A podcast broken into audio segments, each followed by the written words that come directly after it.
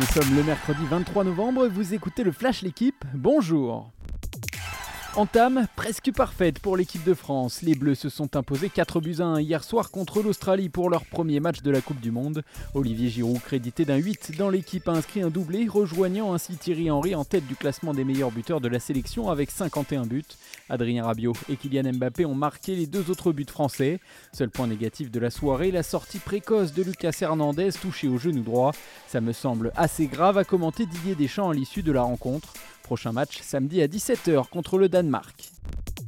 La première grosse sensation du mondial est arrivée hier. L'Argentine est tombée d'entrée face à l'Arabie Saoudite d'Hervé Renard. Une défaite de buts à 1 malgré l'ouverture du score de Lionel Messi. Heureusement pour les Argentins, le Mexique et la Pologne se sont quittés sur un 0-0 avec un pénalty de Lewandowski repoussé par Ochoa. Dans le groupe de la France, le Danemark et la Tunisie se sont également quittés sur un score nul et vierge. Cristiano Ronaldo et Manchester United, c'est terminé. Dans un communiqué publié hier soir, le club anglais a annoncé avoir trouvé un accord avec le Portugais de 37 ans pour rompre son contrat.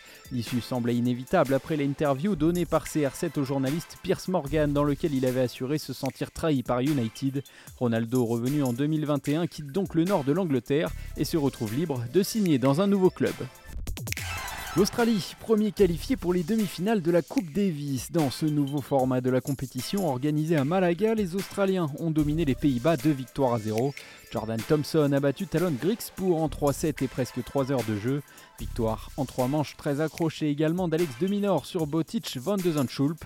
Les hommes de Leighton Hewitt défieront vendredi en demi le vainqueur de la rencontre entre l'Espagne et la Croatie qui s'affrontent ce mercredi à 16h en direct sur l'équipe live. Merci d'avoir écouté le Flash l'équipe, bonne journée